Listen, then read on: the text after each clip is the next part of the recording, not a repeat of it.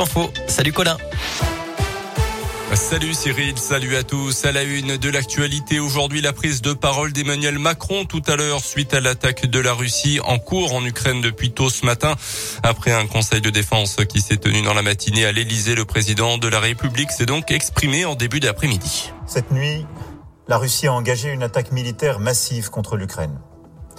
Ce choix délibéré, qui contrevient à tous les engagements pris par les autorités russes, est une violation de la Charte des Nations Unies et des principes fondateurs de l'ordre européen et international. En refusant la voie diplomatique, en choisissant la guerre, le président Poutine n'a pas seulement attaqué l'Ukraine, il a décidé de bafouer la souveraineté de l'Ukraine. Il a décidé de porter l'atteinte la plus grave à la paix, à la stabilité dans notre Europe depuis des décennies. Saluant le courage et la détermination du président et du peuple ukrainien, le président de la République a aussi rappelé les efforts diplomatiques faits ces dernières semaines pour éviter la guerre et l'affrontement direct. Euh, selon lui, nous avons tout fait pour l'éviter. Les sanctions portées seront à la hauteur de l'agression russe. Il s'agit d'un tournant dans l'histoire de l'Europe avec des conséquences durables sur nos vies, précise également Emmanuel Macron. Des réunions du G7 et de l'OTAN sont prévues dans les prochaines heures durant lesquelles des sanctions seront décidées.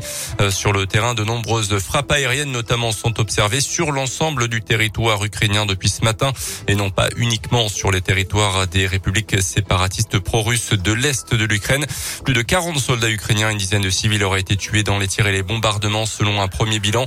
L'armée russe affirme de son côté que les civils n'ont rien à craindre, et qu'elle ne cible que des objectifs militaires euh, qui ont d'ailleurs été détruits euh, dans la région. Les élus s'indignent aujourd'hui de cette offensive russe sur les réseaux sociaux. Grégory Doucet, le maire de Lyon, appelle à un arrêt immédiat des hostilités pour faire prévaloir la paix et le droit international.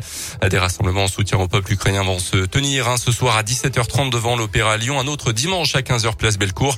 Dans le même temps, l'hôtel de ville de Lyon affichera les couleurs de l'Ukraine à partir de ce soir.